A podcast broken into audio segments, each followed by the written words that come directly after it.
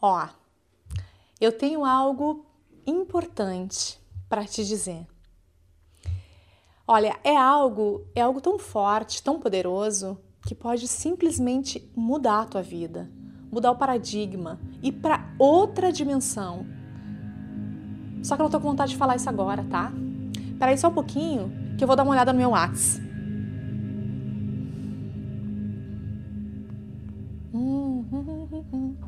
Ah, eu vou ali beber um pouquinho de água, tá? Já volto. Ah, sim, agora sim. Pronto. De repente eu tô, tô motivada agora. Ok, ok, vamos falar sobre isso. É irônico, né? Mas há uma semana eu procrastino para gravar esse vídeo sobre procrastinação. Eu fiz isso. Eu me distraí com outro trabalho. Eu fiz pausas que se estenderam cerca de três horas a mais do que deveriam.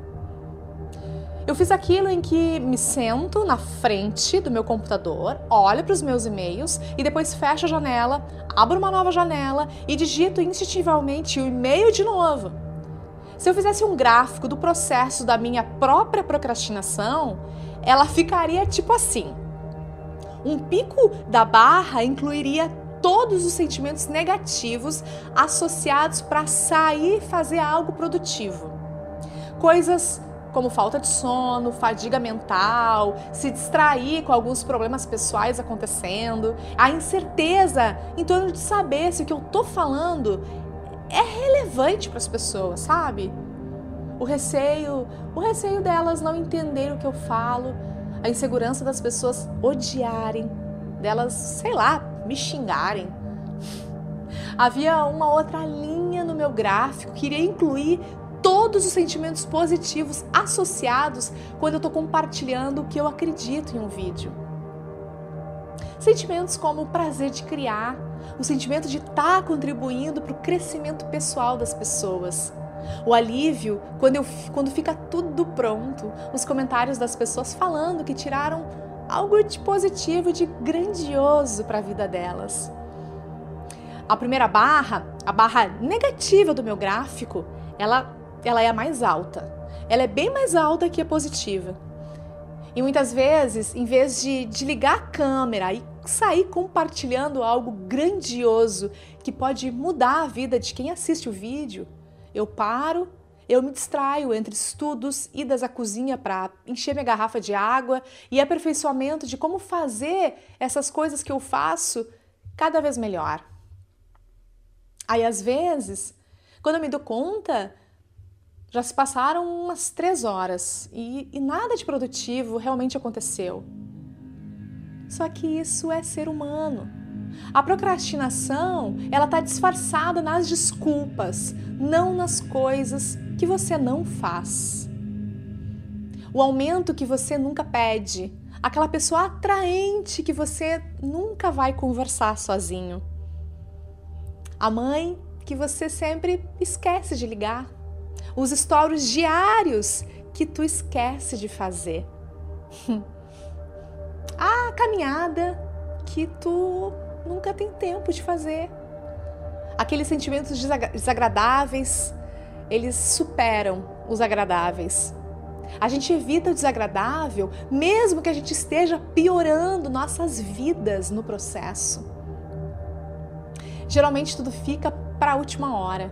Alguém já está gritando com você, apontando a sua falha, a sua demora. Então algo finalmente muda, a pressão se torna tão grande e o sentimento positivo de fazer a ação não feita superam os negativos. Aí se torna mais doloroso não fazer algo do que fazer. E é aí que o procrastinador finalmente conclui o que poderia ter concluído há muito tempo antes. Existem algumas estratégias que enganam seu cérebro para fazer algo que ele realmente não quer fazer. Ó, uma delas é criar o que podemos chamar de ambiente inevitável. Basicamente, o que isso significa é que tu cria um ambiente em que é mais difícil não fazer algo do que fazer. Por exemplo, se tu quiser perder peso, pode contratar um personal pagando adiantado. Paga mil reais pelo treinamento pessoal e agenda aulas para as próximas cinco semanas. Aí a dor de desperdiçar os mil reais, não aparecer para o treino, vai superar a dor de pegar suas coisas e tá lá treinando no horário. Se tu trabalha em casa, pode ter uma mesa apenas para o trabalho. Tu pode manter essa mesa sempre limpa, aí o teu celular pessoal longe dessa mesa. Sabia que só o fato de manter o teu celular por perto, tu já se distrai? Mesmo que tu não esteja mexendo nele. Aí tu mantenha o teu celular afastado da tua mesa de trabalho, se você quer ser produtivo. Tu pode usar outra estratégia para vencer a procrastinação. A estratégia de o princípio de fazer algo. o princípio de fazer algo basicamente diz que se tu quiser fazer alguma coisa, qualquer coisa que seja, basta começar com o primeiro passo. O passo mais simples da tarefa. Por exemplo, te falei, né, que eu estava procrastinando em organizar as ideias para falar sobre procrastinação. Então eu abri um caderno para escrever o título do script, do que do que eu falaria aqui agora contigo. Aí, estranhamente, depois de escrever o título, o script inteiro ele veio fácil e eu concluí ele rápido. O mesmo vale para o exemplo do treino. Apenas fala para ti mesmo colocar suas roupas de treino. Isso é fácil. Então, quando tu tiver com as roupas e o tênis, tu não precisa de muito esforço para ir e se exercitar. Esse princípio do faça alguma coisa tira proveito do fato de que a ação é tanto a causa da motivação quanto o efeito da motivação. E depois que tu executa uma ação pequena e simples, algo acontece dentro de ti que deixa o resto da ação fácil. Mas agora eu preciso ser honesta contigo. Essas estratégias são simples e funcionam. Só que elas vão até a raiz dos seus problemas de procrastinação. Elas não resolvem essas raízes. Hum, hum, hum, hum, hum. É, seus problemas de procrastinação ainda não foram resolvidos. Essas pequenas soluções que eu dei são como, como remédios. Elas remediam, te levam até o dia seguinte, mas não resolvem seus problemas que te levam até a procrastinação. Porque se tu é como a maioria dos seres humanos, tu provavelmente experimenta a procrastinação de forma repetida, não é? É incessante. E isso ocorre porque é um problema bem profundo que é o motivo pelo qual tu procrastina. Então, nós chegamos ao ponto. A gente procrastina com coisas simples, como lavar a louça na hora que, que a gente come ou tirar o lixo para fora. Mas e aquelas coisas sérias, pessoais, que a gente procrastina? Mudar de emprego, terminar um namoro, começar um novo negócio, escrever um livro, ter aquela conversa com seu sócio, falar francamente o que tem te incomodado. São eventos profundamente emocionais e sim, eles são estressantes. Por isso é que a gente se esforça ao máximo para evitar eles por dias, semanas, meses, anos, às vezes a vida toda mesmo sabendo que eles são os melhores para nós. Nos sentimos como se estivéssemos amarrados, presos a eles. Procrastinações do tipo: um dia eu vou voltar e vou terminar minha graduação. Continua e nos tortura. É a nossa pior procrastinação, é um profundo medo que não desaparece. Pode ser que seja o medo do fracasso. Talvez seja o medo do sucesso. Talvez seja o medo de se expor. Ou talvez seja o medo de machucar as pessoas. Mas sempre há um medo por trás disso.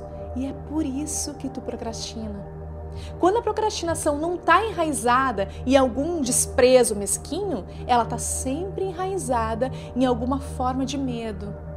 Mas de onde vem esse medo? Tu já ouviu falar da, da lei de Parkinson?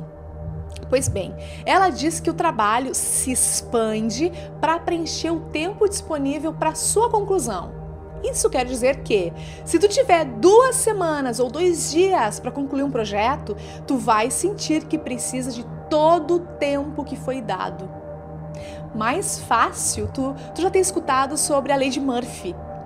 Tudo que pode dar errado vai dar errado. Quanto mais algo ameaça sua identidade, mais tu vai evitar. É, isso significa que quanto mais algo ameaça mudar a forma como você se vê, como tu acredita que tu é, mais tu vai procrastinar.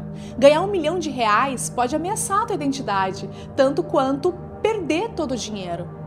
Se tornar uma autoridade famosa na tua área pode ameaçar a tua identidade, tanto quanto perder o seu emprego.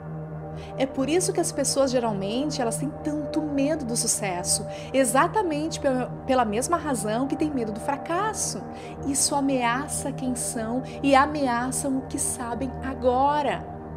Tu evita conversar com teu marido sobre ser mais aventureiro no quarto, porque isso desafiaria a sua identidade como uma mulher boa e moral Tu evita dizer ao teu amigo que não deseja mais ver ele, porque isso entraria em conflito com a tua identidade como uma pessoa agradável e que perdoa tudo.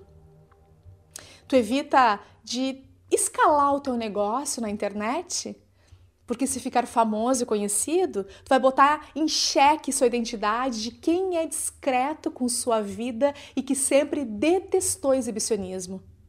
Essas são decisões boas, importantes que passamos constantemente. E isso porque ameaçam mudar a maneira como a gente acha que a gente é, o que sentimos sobre nós mesmos. Parece insano, mas é a mais pura verdade. Eu tenho uma amiga que saiu do interior do Rio Grande do Sul para morar em São Paulo e escalar sua profissão de atriz. Ela sempre falou em, em se apresentar em grandes teatros, ter dinheiro, fazer TV, ficar conhecida no Brasil inteiro. Ela tentou isso por mais de uma década. Ela trabalhou em algumas companhias, mas não conseguiu seu posto de atriz de sucesso. E sempre havia uma razão para isso. Ah, ela estava sempre esperando pela próxima oportunidade, ou seu trabalho, seu trabalho não era bom o suficiente, ah, ela tinha que ensaiar muito, mas no final aparecia outra coisa e aí ela mudava e recomeçava tudo de novo partindo do zero. Os anos passaram e ela nunca conquistou nem fez o que ela queria. Por quê? Porque apesar de sonhar, a realidade de ser uma atriz famosa com reconhecimento nacional ameaçava a identidade dela de uma mulher simples e recatada. Eu tenho outro amigo, muito festeiro. Ele ama a noite, ama boteco, turma de amigos, cerveja. Ele sempre tá, tá de olho em alguma garota. Só que depois de muitos anos vivendo a boemia da vida das noitadas, ele se sente terrivelmente sozinho e deprimido. Ele queria desistir desse tipo de vida, sabe? Só que ele nunca desistiu. Por anos ele continuou, noite após noite, garrafa atrás de garrafa, sempre alguma desculpa, sempre por algum motivo, ele não conseguia parar. Se ele parasse, ia ameaçar sua identidade. Qual era? O cara livre que não se apega e é festeiro. Era como ele se via. Ele não conseguia abandonar essa identidade. E todos nós temos um conjunto de crença sobre quem somos. De um modo geral, a gente protege essas crenças na mesma forma que a gente iria proteger um bebezinho frágil. Por isso, se eu acreditar que eu sou uma boa moça, eu vou evitar situações que possam potencialmente contradizer essa minha crença enraizada. Se eu acredito que eu sou uma cantora incrível, eu vou buscar oportunidades para provar isso para mim mesma uma vez e outra vez. O tempo todo eu quero provar para mim mesma que eu sou aquilo que eu penso que eu sou. Geralmente, as coisas mais difíceis para fazer na vida são cheias de resistência emocional. Seja dedicando tempo para elaborar o seu negócio na internet, escrevendo e criando produtos, ou finalmente se afastando de relacionamentos amorosos que não fazem mais sentido, ou simplesmente trocando de cidade. A gente fala para as pessoas que a gente vai fazer, mas a gente evita essas coisas porque de alguma forma elas ameaçam contradizer as crenças que a gente tem sobre quem a gente acredita que a gente é. A criança não estuda porque ela tem uma crença de rebeldia e que ela é solitária. A mulher pode não sair nunca da sua cidade natal para morar em outro lugar porque secretamente ela acredita que não é boa o suficiente para ter sucesso em qualquer outro lugar. O homem nunca se senta para investir no seu negócio na internet porque, ironicamente, a possibilidade de fracassar nisso iria ameaçar a sua crença de que ele é bom o bastante e capaz de qualquer coisa. Então ele simplesmente não faz seu negócio. Se tu acredita que só é bom na frente do computador, vai evitar qualquer coisa que não envolva computadores. A crença sempre tem procedência. Até que a gente mude a maneira como a gente se vê, o que a gente acha que é a nossa identidade, o que a gente acredita que somos e o que não somos, a gente não vai conseguir adotar as decisões e os comportamentos que a gente gastou tanto tempo evitando.